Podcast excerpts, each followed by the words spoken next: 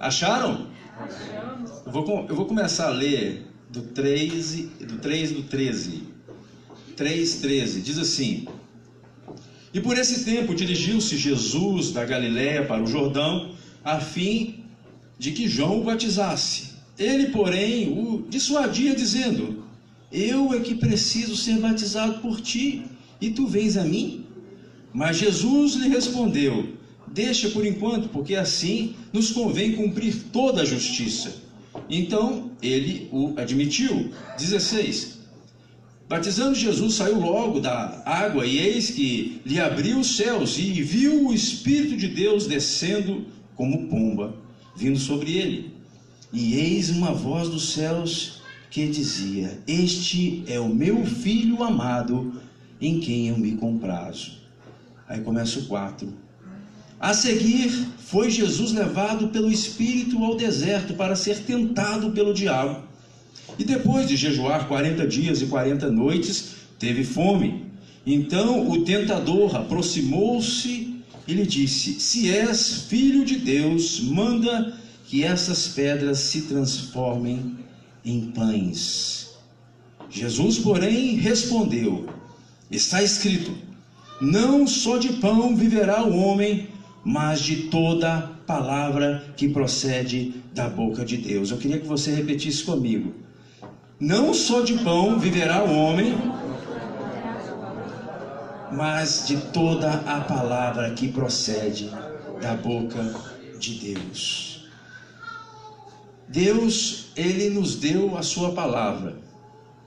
E a verdade é que vale a pena que nós possamos nos perguntar como está o nosso relacionamento com a palavra de Deus. Como que nós estamos lidando com a palavra de Deus? Pergunta para o seu irmão do lado aí. Como está o seu relacionamento com a palavra? Pergunta, irmão. relacionamento com a palavra de Deus. Como é que está? Alô? Um, dois. Será que nós levamos a sério a palavra de Deus? Até que ponto nós levamos e temos a palavra de Deus como nosso guia de fé, de conduta? Né? Como está a palavra de Deus na igreja? Já pensou nisso? Como está você que é pai, você que é mãe, como você tem lidado, como você tem absorvido, como você tem ensinado a palavra de Deus aos seus filhos? Qual o valor da palavra de Deus na sua casa? Você que você que é servo de Deus, que ama o Senhor, até que ponto a palavra de Deus é valorizada na sua vida? Até que ponto a palavra de Deus é valorizada no seu, no seu dia a dia, talvez no seu trabalho, ou quando você se põe para ir, talvez de dentro da van, de um lugar para outro? Até que ponto a palavra de Deus ocupa espaço no teu coração? Eu acho que são perguntas que fazem, que devem ser feitas. E na sua casa, qual o valor da palavra de Deus no ambiente que nós chamamos de casa? Isso, às vezes, nós vamos vivendo, os dias vão passando e a gente se esquece de fazer essa pergunta, mas eu creio que, como homem e mulher de Deus, a palavra do Deus vivo, a palavra que é pronunciada pelos lábios do nosso Senhor, ela deve sim ser, estar em um lugar muito especial nos nossos corações. Amém, Amém igreja? Amém. Quando você lê esse texto, né, claro que fala sobre a tentação do Senhor, fala sobre o batismo em princípio, depois fala que o Senhor, através da pessoa do Espírito Santo, permite que o Senhor Jesus vá para o deserto para ficar ali 40 dias e 40 noites. Para quê? Para ser tentado pelo diabo. E o que a gente consegue enxergar aqui nesse texto é que existem visões, e eu queria falar um pouquinho né, sobre visões, por quê? Porque a palavra, ela sustenta uma visão. Como assim? Quando a Bíblia diz lá em Gênesis, no começo da Bíblia, capítulo 1, a Bíblia fala que a terra estava sem forma e vazia, que havia trevas sobre a face do abismo. E que o Espírito de Deus, ele, ele pairava sobre as águas. E a palavra, e disse Deus, haja luz. E houve luz. A palavra do Senhor saiu dos lábios do nosso Deus para que pudesse formar e criar todas as coisas. Mas antes que a palavra saísse, com certeza todas as coisas já estavam no coração do nosso Deus. Então, antes que a palavra possa chegar, com certeza há uma visão, uma vontade por trás da palavra. Jesus, uma ocasião, falou assim: o coração fala o que está cheio? Os lábios, né? Ou seja, a boca fala o que está cheio? O coração. Não é assim? Para que você é, fale alguma coisa, tem que estar no, no coração. Ninguém fala nada se o coração não tiver alguma coisa. Então, as visões, né, as, a vontade, são sustentadas e são respaldadas pela palavra. E aí nós vemos claramente, quando você vê que João Batista, e nós vemos três tipos de, de visão, vamos colocar assim. Uma é a visão humana, outra é a visão do diabo, tentando de uma certa forma aqui né, fazer o que ele sempre fez, que é maldade. E nós vemos a visão do Senhor, a visão de Deus. A visão humana é bem clara da gente discernir. Ela é baseada na razão, e a gente vê até um homem como João Batista, que era profeta do Senhor, um homem cheio do Espírito Santo, né? que quando Jesus vem até ele para ser batizado, ele não quis. A gente acabou de ler, ele não quis. Ele falou assim: Eu que devo ser batizado. Né? E o Senhor falou assim: Não, vamos fazer agora dessa forma. Até que ele permitiu. A visão humana é bem clara, às vezes a gente anda nessa visão. Ela é embasada na razão. João Batista, um homem né, temente a Deus, do jeito que ela, do jeito que ele era, ele falou assim: Claro que eu não posso batizar o Senhor. É o Messias. Então é ele que tem que me batizar. Então ele usou o que? Ele usou razão.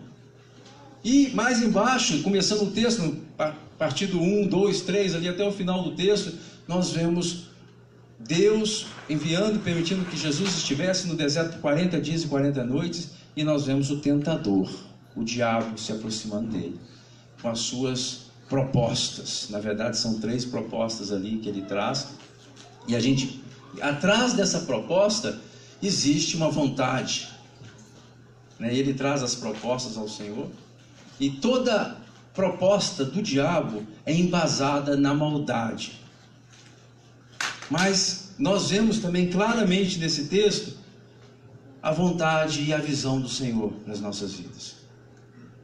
E a Bíblia diz que o trono de Deus ele é firmado na justiça e no direito.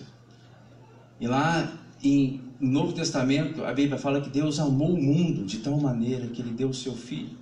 Então, amor é parte das características do nosso Deus. E aquilo que está no coração do Pai, ele fala. Aquilo que está no coração do nosso Deus, ele fala para as nossas vidas.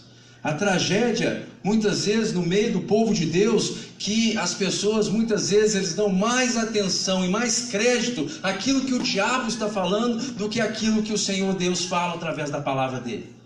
Por isso que vemos muitas vezes pessoas fracas na fé, pessoas que não conseguem caminhar na, na caminhada de fé, porque elas não estão crendo naquilo que procede da boca de Deus.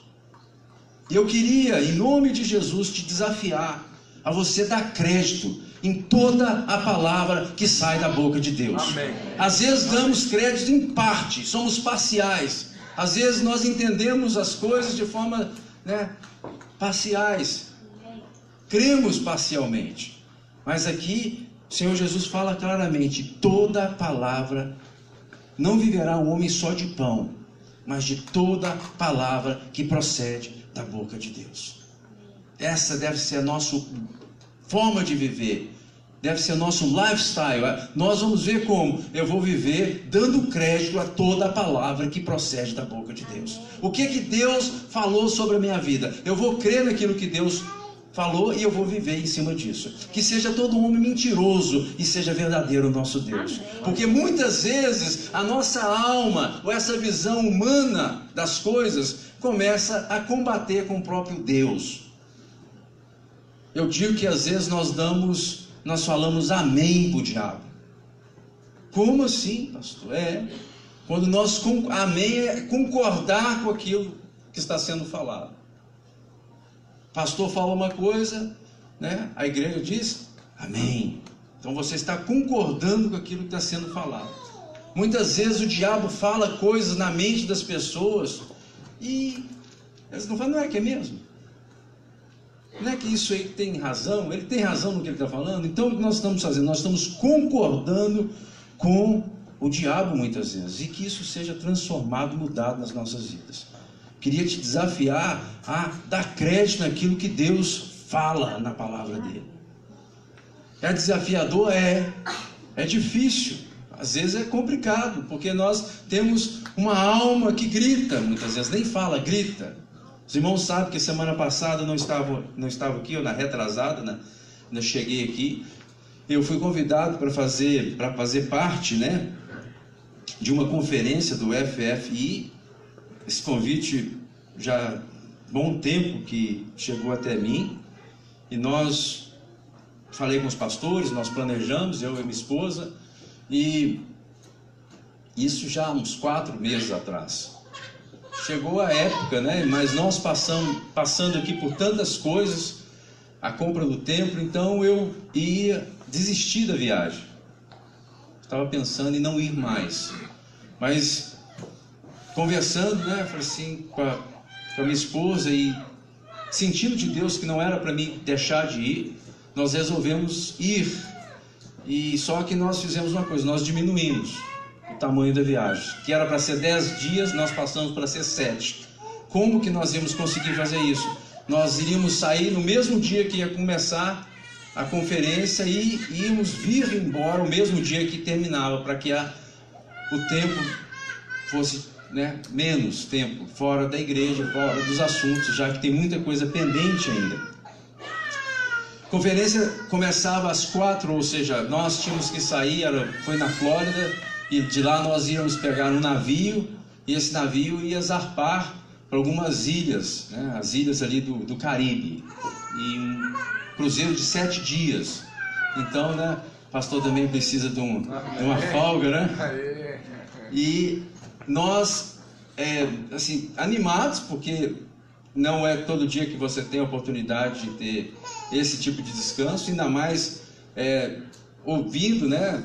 Tantos homens ungidos pelo Senhor, a conferência foi excelente, foi muito boa, porém nós nos sentimos ali um pouco é, apertado pelo tempo. O navio sairia às quatro horas da tarde lá da Flórida, de, do Cape Canaveral. E o que aconteceu? Nós tínhamos que sair daqui de Filadélfia para que isso acontecesse 8 horas da manhã, para você chegar lá na Flórida, pegar um, uma condução para ir em outra cidade, nós chegaríamos em Orlando, né? O que, que aconteceu? Não tinha nevado ainda, mas naquele dia, naquela manhã, nevou. E aí, geralmente quando neva há atrasos, né? E nós chegamos é, na hora certa para que nós pudéssemos pegar o voo e estava tudo normal, não tinha atraso. Mas aí entramos na aeronave e começou, começou, passou 15 minutos, passou meia hora, a gente começou a olhar no relógio, porque tinha data marcada e tempo marcado para que nós pudéssemos chegar ao nosso destino final. E aí passa uma hora e o avião não sai. Por quê? Porque havia alguns problemas por causa da neve e tinha que resolver. Aí as pessoas começaram a levantar para ir no banheiro. Você ficava uma hora sem. O pessoal ficou inquieto e começou a levantar. E aí o capitão falou: se as pessoas começarem a levantar, a gente não pode taxiar, e se a gente não pode taxiar, a gente não vai poder sair. E aí a gente começou, eu olhando para minha esposa, olhando para mim assim: o tempo está passando. Nós ficamos ali duas horas para que o avião pudesse decolar. Só que o nosso tempo lá não, não ia mudar, era a mesma coisa. E aí chegamos na Flórida, né? E a gente sabia que tínhamos que pegar a última condução para esse lugar por volta de é, uma hora da tarde. Nós chegamos lá é, meio-dia e quarenta, lá naquele negócio da esteira, né? E aí, nesse ponto, a minha esposa olhava para mim e olhava para minha esposa, nós vamos, infelizmente, nós vamos perder o navio. nós vamos fazer o quê? Vamos voltar para Filadélfia. Por que, que eu estou contando isso? Porque falar de viver a palavra de Deus é uma coisa, viver é outra. E nesse tempo, nesse momento assim, nós sentindo, né? Às vezes a carne fala assim, não, vou falar com ela. Se ela tivesse, dois, se a gente tivesse vindo antes, a gente não estava passando por isso. Nós vamos perder. Mas aí a palavra do Senhor veio ao meu coração. Sabe qual a palavra que o Senhor colocou no meu coração? O fruto do Espírito é amor, alegria, paz, longanimidade, benignidade, bondade, fidelidade, mansidão, domínio próprio. Mas, mesmo com a palavra consolando meu coração, o relógio estava fazendo assim, gente o relógio estava indo. E quando a gente vai pegar a mala lá na hora daquele negócio lá que chama esteira, né? Não é que o pessoal ali ia estar tá trocando de turno naquele momento? Vai trocar de turno. Eu falei, meu Deus, mas agora que vai trocar de turno, estamos lá esperando os caras numa folga, mano. Sim. Quase que eu fui lá empurrar os irmãos. Não era irmão. Quase que eu falei, vai, pega lá aquela mala, porque não estava acontecendo nada. Minha esposa saiu lá para conversar com as pessoas, falou: o negócio está saindo uma hora. Se vocês não tiverem a mala, não vai dar para esperar. E nós, eu estou lá esperando aquela velocidade daquele povo, e até que começa a mala. Eu falei assim: Jesus, manda minha mala. Eu preciso da minha mala. O que, que acontece? A mala Pegamos a mala, né? Saiu correndo, eu e a Janete, e a Janete olhando para mim, e eu olhando para ela. E quando chega lá no negócio, irmão, o negócio tinha saído, abençoado. Ai, a Janete falou assim: o que, que nós vamos fazer? Vamos perder o negócio. Aí foi ler lá o horário, né? Aí o horário estava lá, o negócio sai quatro horas o navio, mas você tem, tem que estar tá lá uma hora, 90 minutos, uma hora e meia antes por causa da abordagem. Se não chegar nessa hora, não entra. Foi perdendo abençoado navio agora. O que, que nós vamos fazer? Né? E aí, irmãos, nesse momento da aflição, assim, contando parece que não, mas a gente fica agoniado, porque a gente queria chegar ali naquele abençoado navio e falou assim: vamos voltar para Filadélfia. Aí pegamos um táxi, aí naquela correria, pega o táxi, vai, o sujeito vai lento para ver o negócio, eu tô lá, entreguei o, o, aí ele falou assim: sei onde é, vou lá. Mas aonde é mesmo? Aí tá, aí vai, aquele tempo passando, nós temos que chegar lá para entrar no navio, duas e meia, e o tempo, né, chegou passando ali, demorava ali mais ou menos uma hora para chegar ao porto, e ele corre, a Janete fala, corre, e vai, e aí, quando a gente viu, a gente tinha a localização do porto, mas ele falou assim: no porto é muito grande, vocês precisam saber aonde é de fato esse navio.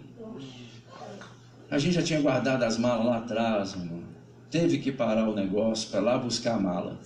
Para abrir o negócio para pegar o endereço, porque não estava achando o telefone. Nesse momento a gente já estava né, um pouco assim, porque o tempo estava passando. Aí quando abre o negócio, a Janete, até a Janete achar nas malas, a Janete começa a jogar os negócios para cima. O pessoal passando, olhando a gente, mexendo nas malas. Aí conseguiu chegar e achar o abençoado endereço. Quando ela chega dentro do carro, o carro sai, uh, ela dá um grito, para! Falei, agora o que aconteceu? Ah, perdi meu telefone. Dá a volta. Pedindo o homem, o motorista para dar a volta, falei, vai achar que a gente é doido. E ele começou a dar volta, ele, ele começou a tentar ali na. Aí eu falei, eu falei assim, veio no meu coração, você, vou chamar o telefone. Quando eu chamei, o telefone dela estava dentro da bolsa. Mas chegamos a tempo, irmão. Chegamos a tempo, graças a Deus, fomos praticamente os últimos a chegar no, no abençoado navio. Foi uma benção, foi né, sete dias muito abençoado, nós recebemos muito de Deus.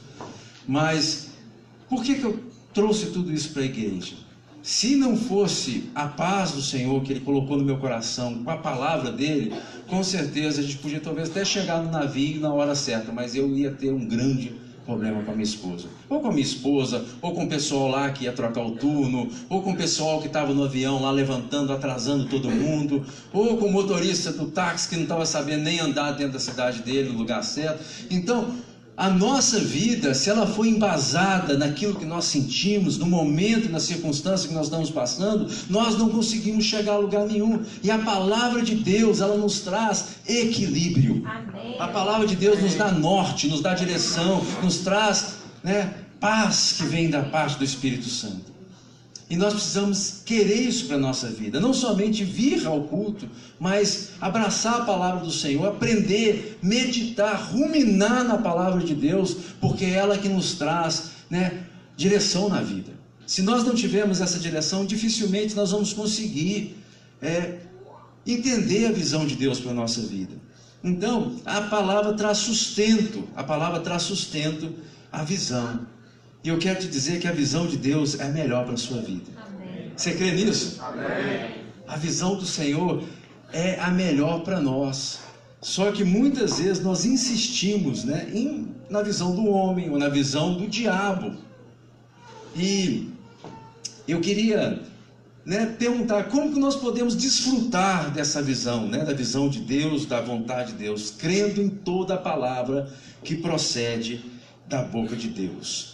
Eu queria trazer e destacar algumas áreas da nossa vida que eu creio que nós precisamos permitir que a palavra de Deus entre na nossa vida, entre na nossa história. Primeira coisa, o texto fala sobre provisão. Pão fala de provisão, não é, irmãos? Provisão. A luta nossa é grande muitas vezes, mas quando se trata da escassez, ela aumenta. Verdade ou não? Quando o dinheiro está bolso está cheio, as, as coisas se tornam mais fáceis. Mas quando a situação aperta, se torna muitas vezes mais difícil crer. Você vai na geladeira, o leite está baixinho. Aí a pergunta para você: vai dar para fazer mamadeira? Será que dá? Não dá. Será que vai ter que comprar? De onde vai sair? E o aluguel? Está chegando, só tem mais uma semana. Será que dá para. E se chover? E se não tiver trabalho? E se o abençoado lá não passar? Porque às vezes ele não passa, ele dorme demais. Como é que a gente vai somar para que a gente possa honrar os compromissos? Então, nesse ambiente, nesse tipo de circunstância, a nossa alma começa a gritar muito forte. E aí vem, né? Se nós vamos crer naquilo que Deus fala através da palavra para que nós possamos ter conforto no nosso coração, ou nós vamos crer na alma que grita e grita alto. Agora, o Senhor vem, o diabo vem com aquela conversa fiada dele, e ele fala assim: ó, não só de pão viverá o homem, mas de toda palavra que procede da boca de Deus. Eu sei que pão fala do suprimento, fala né, da provisão. Mas provisão não se fala somente do alimento. Provisão, quando a gente entende provisão, em todas as áreas.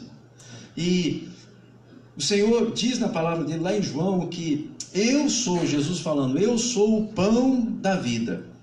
Quem vem a mim jamais terá fome. Quando nós cremos naquilo que Jesus falou, quando nós cremos naquilo que Deus fala conosco.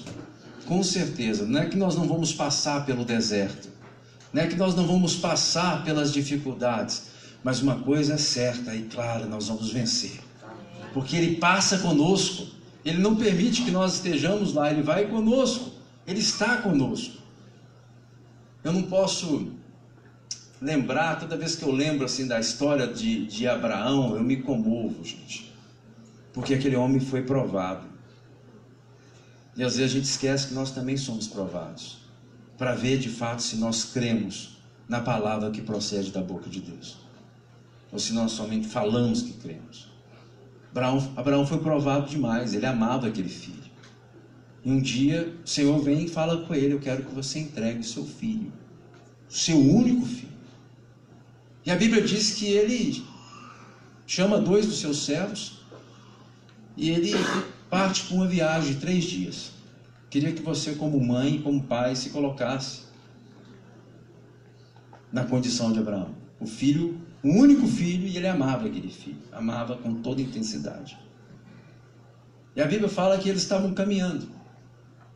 E viram o filho dele, quando ele avistou o monte, onde seria o monte do sacrifício, o filho dele vira para ele e fala assim: Aqui está a lenha, o fogo, que eles carregavam fogo. E aonde está, Senhor, o cordeiro? Onde está o sacrifício? Olha a fé desse homem. Ele fala assim: O Senhor proverá. O Senhor proverá. E ele fala com os seus servos: Ó, vocês ficam esperando aqui, porque nós, não é eu voltarei, nós voltaremos. Amém. E ele sobe, mas ele não vai até o. Ele vai até o final daquilo que Deus fala com ele para fazer. Ele coloca o seu filho no lugar de sacrifício. Ele coloca a lenha. E a Bíblia fala que ele levanta o cutelo para matar o seu filho. E aí brada uma voz, a voz do Senhor. Ele fala assim: Não faça isso ao, ao rapaz. Mas ele levou até o final. Ele levou a palavra de Deus, ele levou até a última consequência. Ele foi fiel. Ele foi provado por Deus. E ele passou naquela provação. Muitas vezes nós somos provados pelo Senhor. Muitas vezes a gente passa por angústia, a gente passa por dificuldades. E aí a palavra do Senhor vem até nós. Se de fato nós cremos na palavra que procede da boca de Deus. Ou se nós cremos em outras possibilidades, em outros jeitos né, humanos de fazer aquilo que aconteça. Por que, que Deus nos prova? Por que, que Deus faz isso conosco? Porque Ele não conhece o nosso coração? Ele nos conhece. Ele sabe que as nossas debilidades, Ele conhece as nossas dificuldades. Mas muitas vezes nós mesmos nós não nos conhecemos. E nós achamos que nós somos fiéis a Deus, nós cremos que nós cremos na palavra de Deus, e nós nos enganamos a nós mesmos, achando que nós damos crédito a toda palavra que procede da boca de Deus, e Deus está vendo do céu e fala assim: não é assim. Às vezes você não crê em mim, às vezes a palavra chega até você e você não dá crédito nas palavras que eu falo. E nós que somos homens, é tão difícil, gente, quando nós falamos uma coisa com a pessoa e essa pessoa nem tchum. Ah, o que ele está falando não faz sentido. O que ele, tá, com, com pastor, às vezes a gente passa por isso. A gente avisa e as pessoas balançam a cabeça assim. Sempre fala a mesma coisa. Ou vira as costas, ou fala que vai fazer e não faz, e assim vai. Ou seja, não dá crédito àquilo que é falado. Agora Deus é Deus, gente. O que ele fala é para nossa a nossa edificação, é para que Ele possa de fato cumprir através da nossa vida aquilo que Ele quer fazer. Se nós que somos homens, pais, nós nos sentimos mal com a nossa palavra, muitas vezes são, né, são palavras de, de pessoas que querem o melhor para aqueles que nós amamos, mas Deus, Ele tem a verdade, Ele é a verdade. Aleluia. E quando Ele fala algo, Ele fala para o nosso benefício, é para que nós possamos andar num caminho de vida. Mas Ele sabe, Ele sonda os nossos corações e sabe que muitas vezes o que há é incredulidade em nós. Então, proteção de Deus, o nosso Jeová Jiré, Ele é de fato aquele que provê todas as coisas. Jesus fala: Eu sou o pão da vida. Sou eu que dou sustento para vocês, eu que alimento, eu que cuido. Eu, é, sou eu, sou eu. O livro de João fala dos sete eu sou que Jesus fala o nome de Deus, eu sou quem eu sou. Ele traz né, essa palavra para nós, por quê? Porque Deus tem uma visão de provisão para a nossa vida, de cuidado sobre nós. E muitas vezes nós desprezamos aquilo que Deus fala conosco. Outra coisa que nós devemos dar crédito à palavra de Deus é sobre a questão da proteção. Nesse texto que nós acabamos de ler, fala que ele leva o Senhor para um lugar alto e ele fala assim, ó, ele cita o Salmo 91 e fala, ó, tá escrito que você pode chamar os anjos aqui e tal. E ele fala assim, ó, Também está escrito: não tentarás o Senhor teu Deus. Está falando sobre, né, sobre a proteção. E quando se trata de proteção, muitas, infelizmente, muitos filhos de Deus, homens abençoados, homens de Deus, mulheres de Deus, vivem né, escravizados por aquilo que nós chamamos medo. Vivem, amedrontados, vivem amarrados. Por quê? Porque não creem na proteção do Senhor. E a vida né, embasada, alicerçada no medo é muito complicado.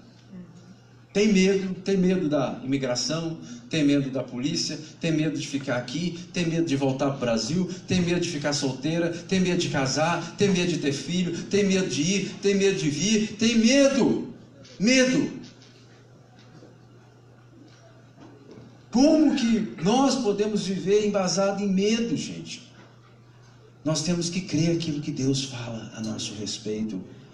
E aí a gente começa, embasado na palavra de Deus, naquilo que Ele fala através né, da Sua palavra, nós começamos a andar. A Bíblia diz: Eu sou o bom pastor. O bom pastor dá a vida pelas suas ovelhas, está lá em João capítulo 10. Quando a gente ouve essas palavras e entende que Deus enviou seu filho para dar a vida por nós, de que nós vamos ter medo? É porque muitas vezes existe ainda uma grande quantidade de incredulidade, incredulidade em nós. E nós não cremos de fato como deveríamos crer. Salmo 23, o Senhor fala assim: Eu sou, né, eu sou o bom pastor, né? E nada vai te faltar, nada lhe faltará. Se nós cremos que Deus é o bom pastor, que Ele que cuida de nós, por que, muitas vezes nós andamos atribulados, muitas vezes nós não, não cremos naquilo que Deus fala conosco através da palavra dele? No Salmo 91 fala assim: nenhuma mal te sucederá, nenhuma praga chegará até a tua tenda. Cai mil ao seu lado e dez mil à sua destra, à sua direita, e não serás atingido. A visão de Deus é de nos proteger, igreja. A visão de Deus é de cuidar de nós. A visão de Deus, a vontade de Deus para nossas, nossas vidas é que nós sejamos como um rebanho. Por isso ele faz a analogia do bom pastor. Como ovelhas do, do pastor, ele, ele cuida dela. Ele, ele vai de encontro quando os lobos vêm para devorar, ele vai para cima. Ele fala que nós somos rebanho do seu pastoreio, que a palavra de Deus diz. E como não crer nisso? E como né, viver embasado ou escravizado pelo medo? Mas muitas vezes nós estamos vivendo dessa forma. E a solução, ou a, a conclusão que eu cheguei é que isso acontece porque de fato nós não damos créditos à boa palavra que sai da boca de Deus. Ou cremos em parte ainda existe ainda muito, muita incredulidade naquilo que nós pensamos e como pensamos. E o Senhor fala conosco que nós somos como né, a menina dos olhos dele. Permite alguém colocar a mão no seu olho para ver o que, que acontece. Seu olho vai fechar automaticamente. Sem pensar, gente. Sem pensar. Eu creio que o Senhor é assim conosco. Amém. Ele nos protege, Ele cuida de nós. Na verdade, o Senhor tem te protegido antes mesmo da sua gestação. Não é verdade? Se o Senhor não cuidasse de nós, nós não estaríamos aqui. A sua gestação foi um milagre. Foi um milagre de Deus. A sua criação foi um milagre de Deus. Você está aqui nesse país, você né, ver as coisas acontecendo na sua vida, são milagres de Deus na nossa vida. Só que nós temos muitas vezes os milagres de Deus como coisas comuns e corriqueiras. Nós somos milagres de Deus. E Ele tem cuidado de nós, Ele nunca deixou de cuidar das nossas vidas. A palavra do Senhor diz lá em Jeremias assim: ó, Eu é que sei os pensamentos que tenho a respeito de vós, diz o Senhor. Pensamentos de paz e não de mal. Sabe o que a gente faz? A gente começa a desprezar isso. a gente fala assim, é só um verso, um verso da Bíblia. Só um verso que está né, tá lá. Até é bom a gente saber, para a gente decorar, né? Legal isso. Muito mais do que um verso. A palavra de Deus sustenta o coração de Deus. Ele fala o que está no coração dele para as nossas vidas. Se ele fala que é paz, que os pensamentos para a nossa vida são pensamentos de paz, é porque os pensamentos de Deus para nós são pensamentos de paz. Se ele quer cuidar de nós, porque Deus, nosso coração do nosso Deus, age dessa forma. São partes dos atributos, dos atributos do Senhor. Um Deus que ama, um Deus que cuida. O que mais assusta, às vezes, é porque nós temos uma ideia contrária a isso, uma ideia que vai além daquilo que Deus tem falado na palavra dele. Temos uma imagem de Deus, um Deus punitivo, um Deus que vai para cima, que nos pega. Na primeira falha, Ele está ali nos corrigindo, Ele está né, nos, nos levando para um lugar que nós não queremos estar, como aquele pai malvado que está sempre é, batendo no filho sem nenhuma explicação. Nosso Deus não é assim. Isso são ideias equivocadas que o mundo muitas vezes passou para nós. Nós estamos aprendendo essa forma equivocada de pensar em Deus. Deus é um Deus que ama. É um Deus que cuida, um Deus que protege. Ele é o bom pastor que cuida das ovelhas. É Ele que faz isso. Então, comece a pedir Deus graça para entender o coração de Deus. Nós precisamos disso. Nós precisamos de graça para começar a entender o coração do nosso Pai. Porque senão a gente começa a dar mais crédito àquilo que o diabo está falando, mais crédito àquilo que a nossa alma está falando, do que a poderosa palavra que sai dos lábios do Senhor. Eu quero pegar a palavra de Deus, eu quero como, né, como aquele animal que rumina. Eu quero fazer isso para minha vida. Quero crer naquilo. Então vou aprender e vou crer naquilo. E no momento da dificuldade, no momento da, né, das lutas, das tribulações, ou no momento da alegria também, no momento de ação de graça, o que, que eu vou fazer? Eu vou lembrar daquilo que Deus já falou comigo. Porque nós podemos errar, ou seja, de um lado ou do outro. Por quê? Porque se embasamos naquilo que nós pensamos e não naquilo que Deus pensa através da palavra dele sobre nossa vida, a gente tem uma tendência a errar o caminho. E outra área que eu acho importante que a gente possa né, trabalhar e falar é sobre a questão do prazer. Muitos duvidam do amor de Deus e o que a palavra diz nos textos que nós lemos, que o Senhor fala lá no final do, do capítulo 3, no versículo 17, vem uma voz do céu que diz assim: Este é o meu filho amado, a qual eu me comprazo, ou seja, o qual eu tenho prazer. E às vezes a gente fala assim, mas isso ele falou para Jesus, né? Isso não cabe a mim. Será que Deus tem prazer em mim? Será que Deus se agrada de mim? Você já, pensou assim? Você já cogitou esse tipo de pergunta? Será que a minha vida tem agradado a Deus ou não? Quando Deus olha para mim, Ele pode falar, como Ele falou ao seu filho: Aí está o meu filho amado a quem eu me comprazo. Temos dificuldade de de aceitar isso ou não? Por quê? Porque nós começamos a olhar para as nossas falhas, nós começamos a olhar para as nossas debilidades, nós começamos a olhar para os pecados muitas vezes que ainda nos rodeiam, nós começamos a, a olhar para aquelas coisas que eu não consigo fazer, nós começamos a olhar para as nossas debilidades, a nossa, a nossa incapacidade muitas vezes de fazer alguma coisa. Talvez eu não estou orando da forma que eu deveria. Talvez eu não estou jejuando da forma que eu deveria. E a gente começa a olhar por todas essas coisas que a gente nem tem como um homem de Deus ou mulher de Deus deve estar fazendo, e você vê, olha para si mesmo e fala, não estou fazendo nada disso. Então, porque eu não estou fazendo nada disso, Deus não se compraz em mim. É verdade ou não, irmãos? É assim que a gente pensa. E a gente começa a pensar que nós somos os piores homens do mundo as piores pessoas do mundo. Deus tem um plano para nós. Amém. Deus tem um plano para a sua vida. Deus não permitiu que você chegasse até aqui por um acaso. Quando lá em Efésios capítulo 1 ali ele fala assim, ó, bendito Deus nosso Senhor Jesus Cristo que nos tem abençoado com toda sorte de bênção nas regiões celestiais. Toda sorte de bênção. Paulo falando à igreja de Efésios. Será que essa toda sorte de bênção, será que aplica as nossas vidas aqui em 2019 na Betel?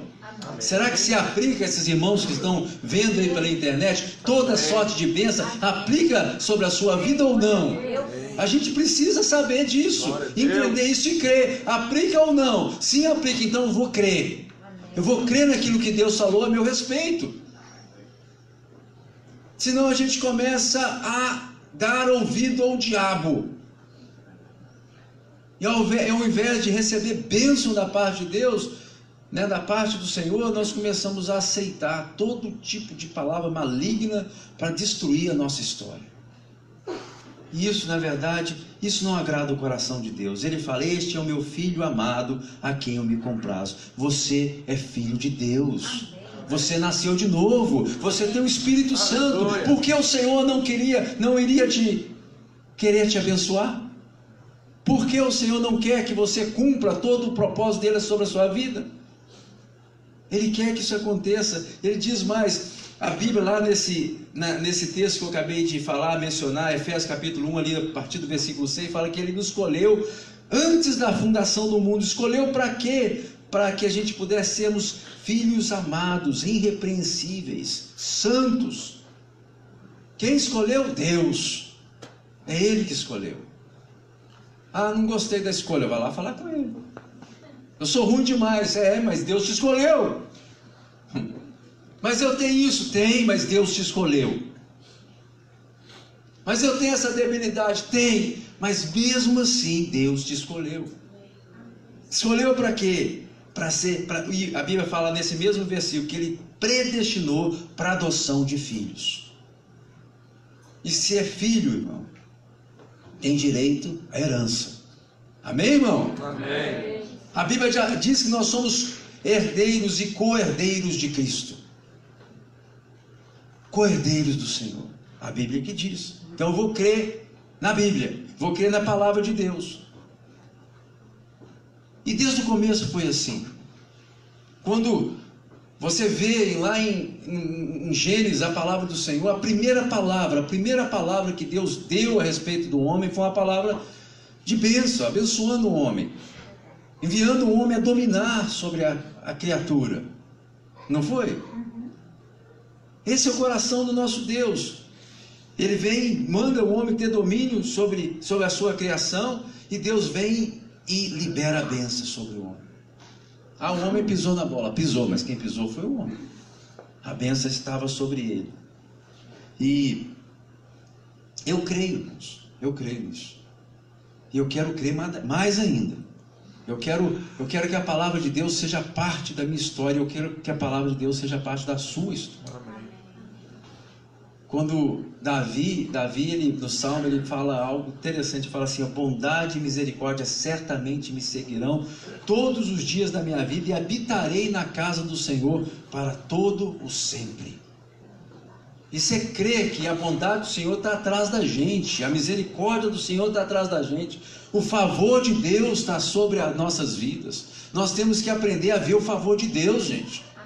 Das coisas mais simples do nosso dia a dia. Um carro ali saiu e o estacionamento abriu para mim entrar. Eu vejo o favor de Deus. Uma comida boa que é colocada sobre a minha mesa. Eu vejo o favor de Deus. A saúde para levantar da minha cama pela manhã para poder trabalhar. Eu vejo o favor de Deus a possibilidade de ter um trabalho para que você possa ganhar o seu pão de cada dia, é o favor de Deus. Você tem um patrão que consegue te passar na frente da sua casa para te pegar para trabalhar. Veja o favor de Deus sobre sua vida. Tire, troque as palavras. A, a palavra muitas vezes de murmuração faz o que? Faz com que o favor de Deus é a mesma coisa, gente. Você que é homem, você abençoa uma pessoa.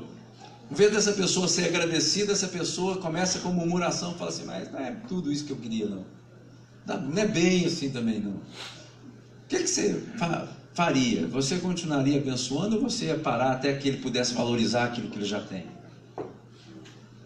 Muitas vezes o favor de Deus está sobre nós. mas porque o coração não é grato, não é agradecido. A gente não consegue ver o favor de Deus sobre as nossas vidas, sobre a vida dos nossos filhos, sobre a nossa casa. Deus, o próprio Deus, tem que falar assim: vou parar para que ele veja, para que ela veja e reconheça que eu sou Deus na vida dela, que eu sou Deus na vida dele.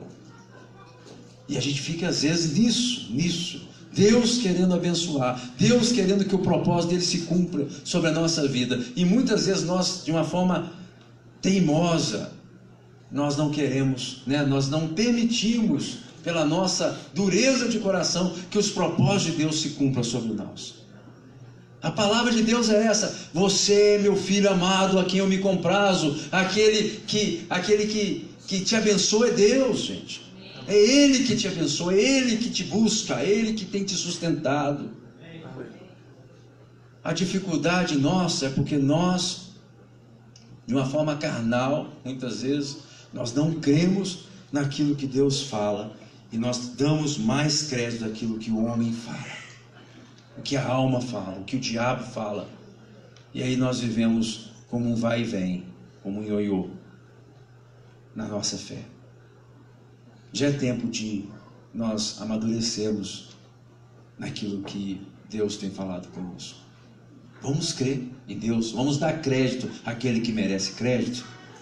Vamos valorizar a palavra de Deus como igreja, como pai, como mãe, como família, como servo de Deus. E vamos dar honra a quem merece honra. Como que eu vou dar honra a Deus? Crer naquilo que Ele está falando. Se Deus fala que você tem que abençoar os seus filhos, abençoa os seus filhos.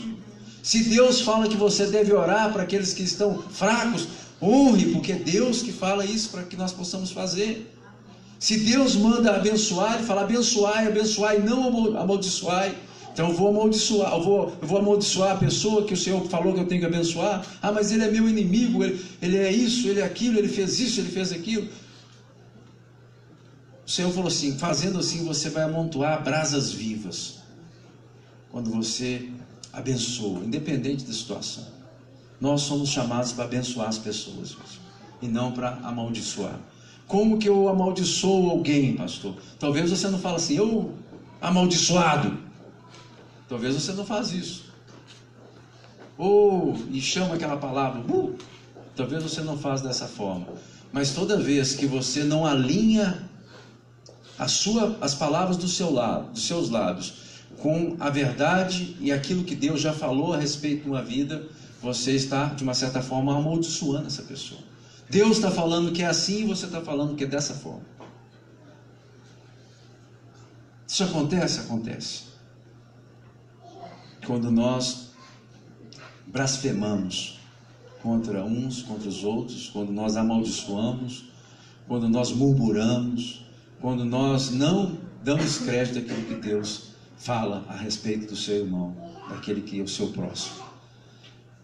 Será que tem marido amaldiçoando a esposa? Tem. Quando você começa a declarar coisas que o diabo coloca nos, nos seus ouvidos para falar a respeito dela, e vice-versa. Ao invés de declarar aquilo que Deus falou que ela é, se Deus falou que ela é uma abençoada do Senhor, você vai ter que declarar ela abençoada do Senhor. Se ela, se ela é de Deus, você vai fazer o que? Você vai contra Deus? Foi Deus que a separou? Foi Deus que a chamou? Foi Deus que a libertou? Como nós podemos ter uma palavra contrária àquela que o Senhor Deus tem nos dado? Então Deus nos chama para fazer isso, para que nós possamos ter declaradores de bênção, para que Deus possa, através dos nossos lábios, alcançar as pessoas.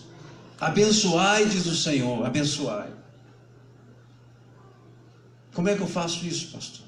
Começa com a sua esposa. Começa com a sua casa. Será que nós temos abençoado os nossos filhos? Ou aquela oração de antes da, do sono? Nós devemos, como sacerdotes do nosso lar, colocar as nossas mãos sobre os nossos filhos e pronunciar a benção do Senhor sobre eles. Nós devemos, como homens e mulheres de Deus, declarar aquilo que Deus já declarou. Nós devemos ser, sim, os profetas dessa geração. Se nós não falarmos, quem vai falar? Se nós não anunciarmos, quem irá de anunciar, gente. Nós somos a igreja do Senhor. O Senhor nos chamou para nós fazermos. Na verdade, o Senhor poderia ter chamado os anjos para fazer isso, mas ele não fez assim. Ele chama homens e homens e mulheres, nós, a igreja, para que nós possamos fazer aquilo que ele tem para ser feito na terra. O reino de Deus é introduzido entre os homens através da igreja. Eu fico pensando que os anjos ficam bravos conosco, porque eles veem a gente dar tanta bobeira, mas aprove o Senhor nos chamar para fazer essa obra. E eu creio que nós devemos, devemos começar a fazer isso o mais rápido possível. Né? Começar a abençoar e declarar o destino né? e o propósito de Deus sobre a vida dos nossos filhos, sobre as nossas casas, sobre as nossas esposas, sobre as nossas famílias, sobre a igreja, sobre os nossos irmãos. O irmão tem uma debilidade? Tem, é verdade, sim, ele tem a debilidade, mas o propósito de Deus para a vida daquele irmão, para que ele seja uma bênção, para que cumpra todo o propósito de Deus sobre a vida dele. Essa é a vontade de Deus. Como eu vou me alinhar com a vontade do diabo e não vou me alinhar com a vontade de Deus, gente? Isso é um absurdo. Servo de Deus alinhando com a vontade do diabo. Faz sentido? Não. Então, é uma questão de postura e de fé. Crer em toda a palavra que procede da boca de Deus. Ser homens e mulheres que se levantam para abençoar, para orar, para interceder, para fazer a diferença onde o Senhor permitir que você esteja. Seja lá no trabalho, seja lá na casa, seja lá na limpeza, seja na igreja, seja fora da igreja, seja na rua. Eu vou ser um anunciador da vontade de Deus. Eu vou fazer isso como? Fazer isso através da palavra de Deus. Por quê? Porque a palavra respalda a vontade de Deus, a visão de Deus para as nossas vidas. Quem crê dessa forma? Amém. Então vamos ficar de pé em nome de Jesus.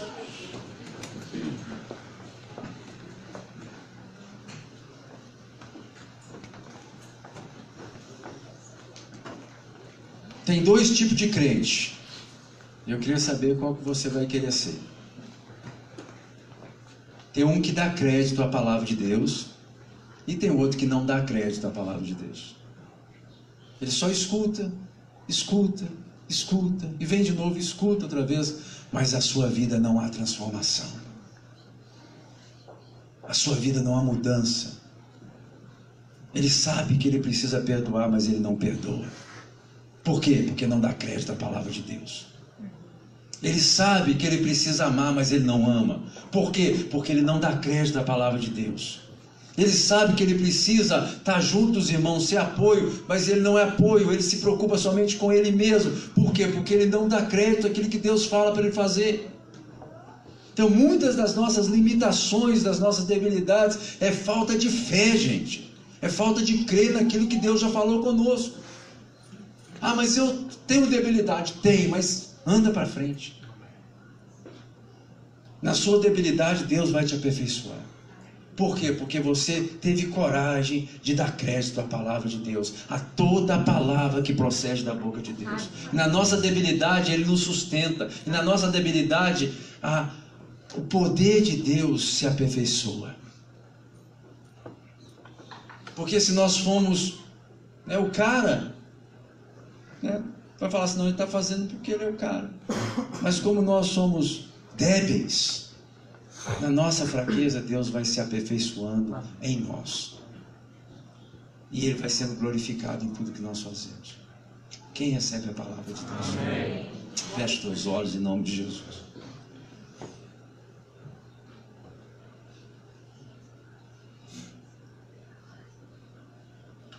Queria que você orasse ao Senhor.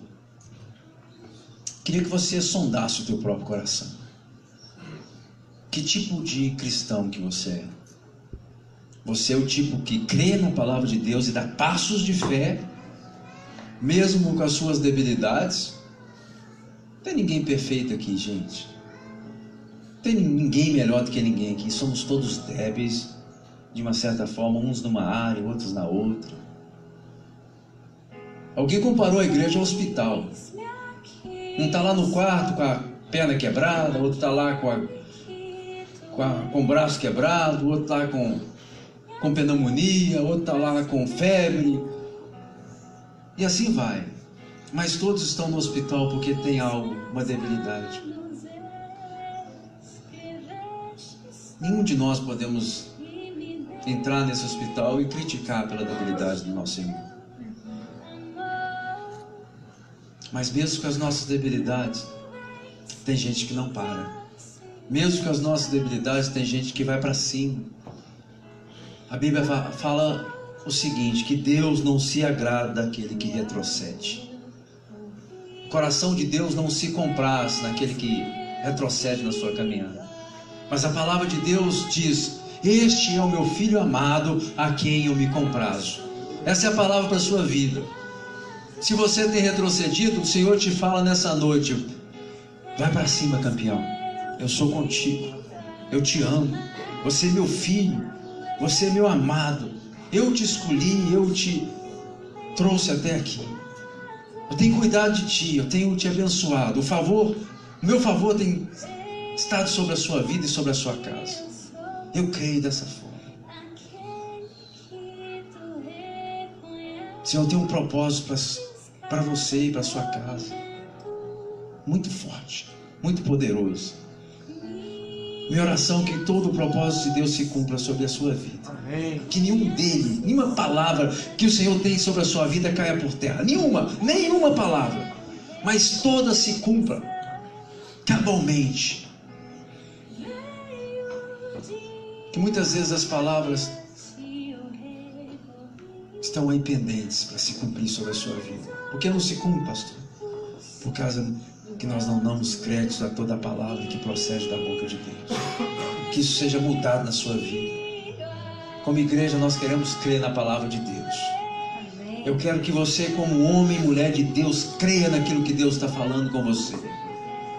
Em nome de Jesus, eu quero abençoar a sua vida. Eu não queria que nós tivéssemos pressa para sair, porque eu quero abençoar a sua vida. Em nome de Jesus. Você precisa de bênçãos e sobre bênçãos sobre a sua vida. Você precisa de crer que a bênção do Senhor está repousando sobre a sua mente, sobre o seu coração, sobre a sua casa. Para que você seja também um abençoador, você precisa primeiro de entender e crer na bênção do Senhor sobre a sua vida. Para que você possa ministrar a bênção sobre a sua casa, sobre os seus filhos, sobre aqueles que estão na sua casa, aqueles que são próximos, você tem que crer e receber a bênção de Deus. O que eu vou receber como eu posso dar se eu primeiro não receber? Em nome de Jesus, levante as suas mãos. Levante as suas mãos. Pai, aí estão as mãos que se levantam, Senhor. Representam famílias preciosas, Senhor representam vidas, Senhor Deus, que o Senhor coloca os olhos sobre elas todos os dias, Senhor, e o Senhor envolve com o teu amor e com a tua graça e com a tua misericórdia. Oh Pai, eu te peço, Pai, nos dá um coração que crê, Senhor. Nos dá um coração que crê na tua palavra. Pai, nós não queremos mais andar, Senhor, nos passos da incredulidade, Senhor. Ouvindo do Senhor, mas não, Senhor, absorvendo sobre as nossas vidas aquilo que o Senhor tem falado conosco. Senhor, nós queremos dar crédito àquele que tem, que tem crédito, Senhor, é o Senhor. O Senhor nos formou, o Senhor nos criou, o Senhor nos escolheu, o Senhor nos abençoou com toda sorte de bênção, Pai. Senhor, que nós possamos crer nisso, Pai. Ah, Pai, nós não queremos viver mais, Senhor, questionando o amor de Deus, Senhor. Quantas vezes o Senhor tem que falar sobre o teu amor, Senhor? E mesmo assim nós duvidamos do teu amor. Pai, que isso seja transformado na nossa vida. Nós precisamos crer que o Senhor nos ama, Senhor. Oh, Pai, nós precisamos crer que o Senhor nos favorece diariamente, Senhor. O Senhor tem cuidado de nós. O fato de nós estarmos aqui numa igreja ouvindo a tua palavra é porque o Senhor tem cuidado de nós. Nosso coração tem sido norteado pelo teu amor e a tua graça, Senhor. Senhor, nós absorvemos, Senhor, Oh Pai, esse amor sobre as nossas vidas. Nós queremos mais, Senhor. Senhor, nós não queremos andar, Senhor, como estranhos, estrangeiros, mas nós queremos andar como filhos amados, Senhor.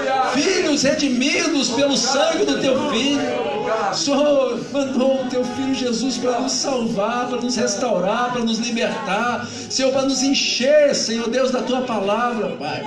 E nós agradecemos ao Senhor e nós declaramos em alto e bom tom: Senhor, nós recebemos da parte do Senhor. Aquilo que o Senhor tem para nós é nosso, Senhor, por direito, por herança, porque o Senhor assim o disse. A palavra do Senhor veio sobre nós e nós recebemos a tua palavra, Pai. Ah, Pai, toda a incredulidade nós mandamos, Senhor, que saia em nome de Jesus.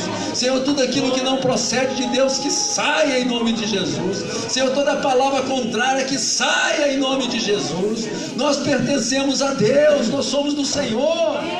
Nós somos sim débeis, mas o Senhor nos aperfeiçoa.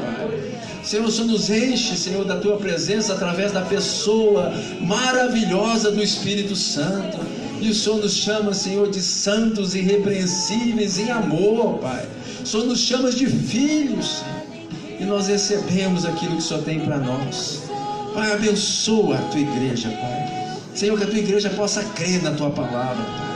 Toda palavra que procede dos lábios do Senhor, que seja, Senhor, recebida, Pai. Oh, Pai, em nome de Jesus, e que possamos ser um povo, Senhor, que não fala que crê, mas um povo que crê de fato. Em nome de Jesus, eu peço que o Senhor abençoe. Senhor encha, Senhor Deus, cada família aqui representada da tua santa presença. Senhor, nos dê olhos para ver, Senhor Deus, o favor de Deus. Nos dê coração para entender aquilo que o Senhor está fazendo no nosso meio. E nos dá, Senhor Deus, oh Pai, as nossas vidas sejam um instrumento do Senhor nessa cidade, Pai. Para comunicar amor, graça e favor sobre as vidas, Pai. E que possamos ser, sim, Senhor canais de Deus, Senhor Deus, para que a bênção do Senhor repouse sobre o rebanho do Senhor. Em nome de Jesus é que nós oramos. Amém? Amém. Amém. Você recebe? Amém. Glória a Deus. Pode se sentar.